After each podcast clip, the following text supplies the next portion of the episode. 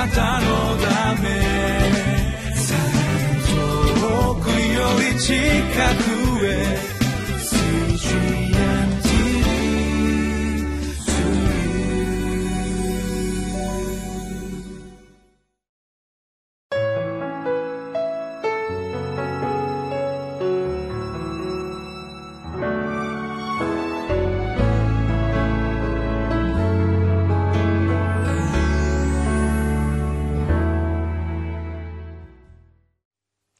皆さんお元気ですか？ホライズンコミュニティチャペルの塩島です。今日は2017年5月18日になります。今日の聖書箇所は民数記4章の21節から33節。神の働きに大小はありません」というタイトルで今日もこの聖書の御言葉を通して「私たちが礼拝する信じるイエス・キリストについて学んでまいりましょう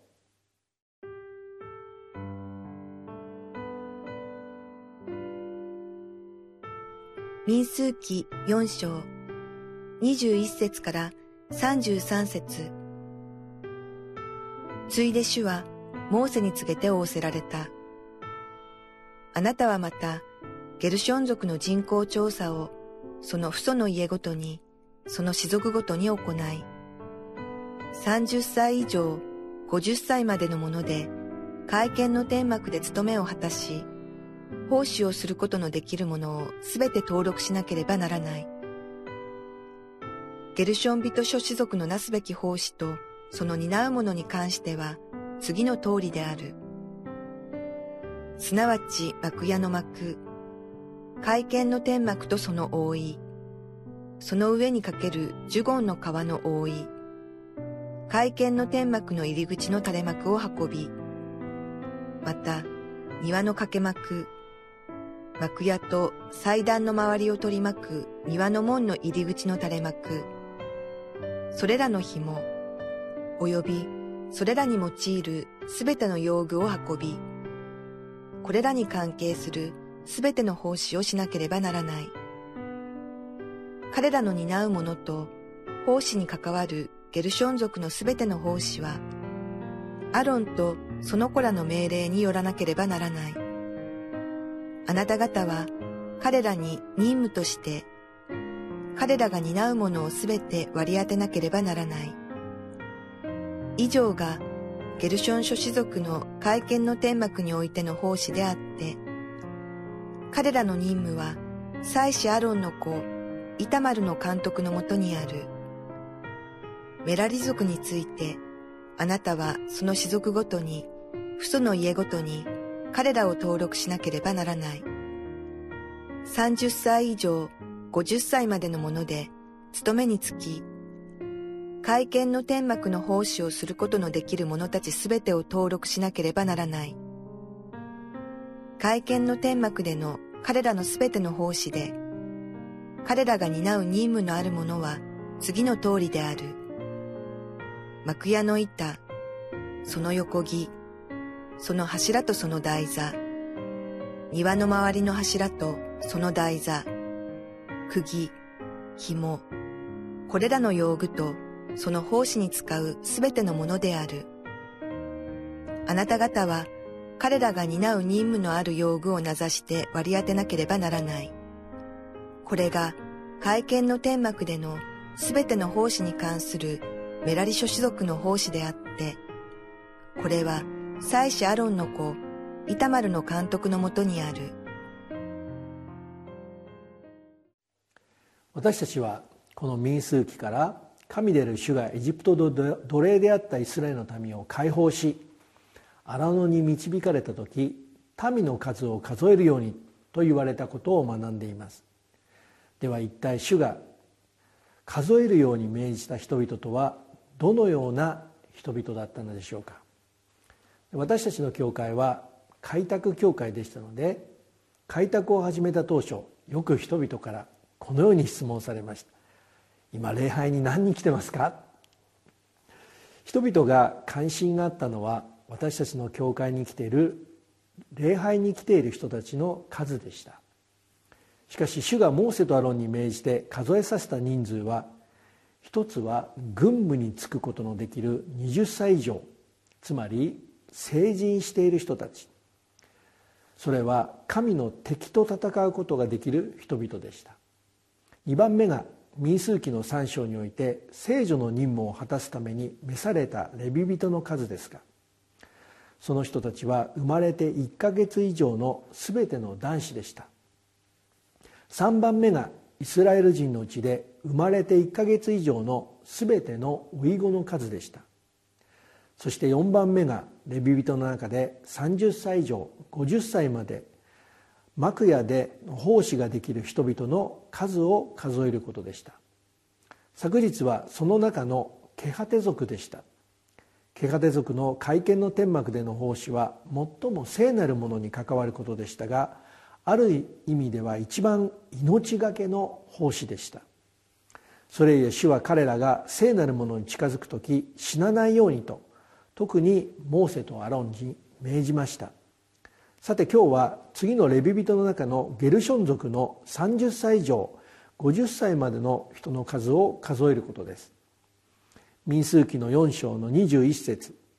ついで主はモーセに告げて仰せられた。あなたはまたゲルション族の人口調査をその父祖の家ごとにその氏族ごとに行い30歳以上50歳までのもので会見の天幕での務めを果たし奉仕をすることのできるものを全て登録しなければならないと書かれています。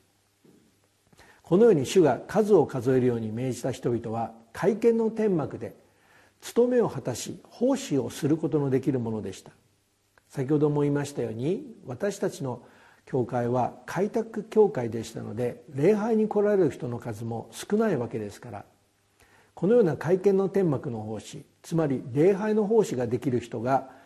いませんでしたので総額の奉仕以外は私が全てしなければならないような状況から始まりました。しかし開拓をし始めた数年後に主がこのリビングライフを使うように導いてくださり共に御言葉を分かち合うこと分かち合うようになった時から礼拝に来られた人たちが徐々に霊的に成長することができるようになり礼拝での奉仕を任せることができるようになったのです。ではこのゲルション族の人々の天幕での奉仕はどのような奉仕だったんでしょうか。民数記の4章の続けて24節から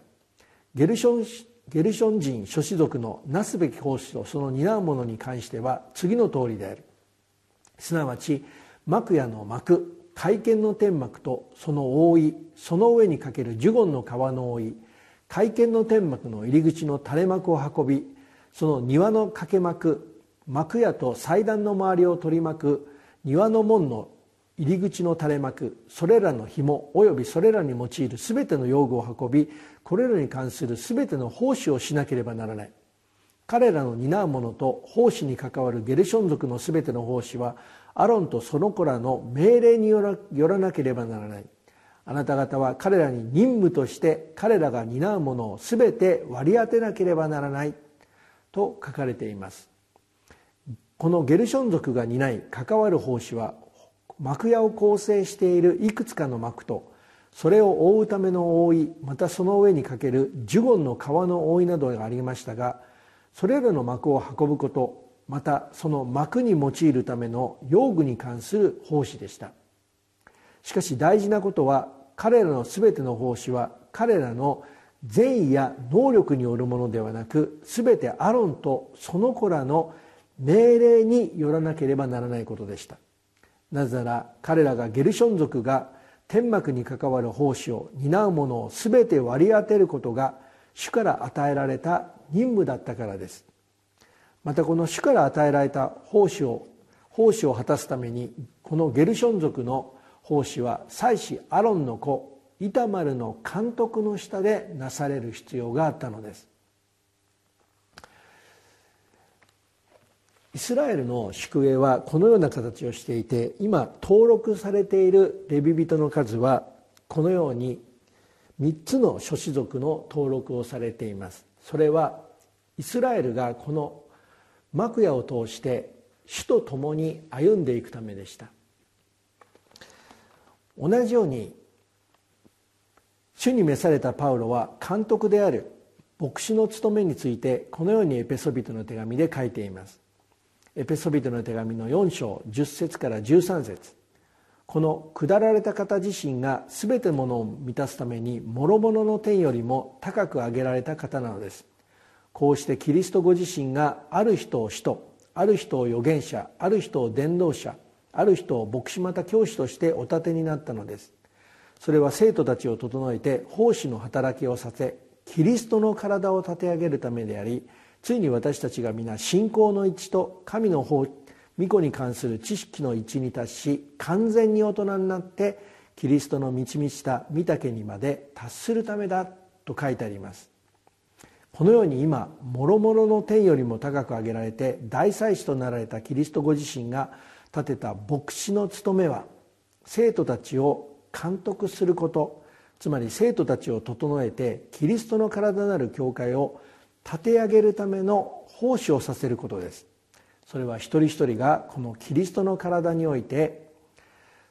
成長していく成長してキリストの満ち満ちた御岳にまで達することだからです。今まさに私たちはこの民数記荒野根という意味のタイトルがついているこの聖書の箇所を通して私主が私たち一人一人に望んでいることがこのキリストの教会を立て上げるための奉仕ができるように私たち一人一人を霊的に成長するようにと導いてくださっていることだからです。今日も私たちはこの主を見上げて主にあって霊的に成長していくその生涯に力強く歩んでまいりましょう。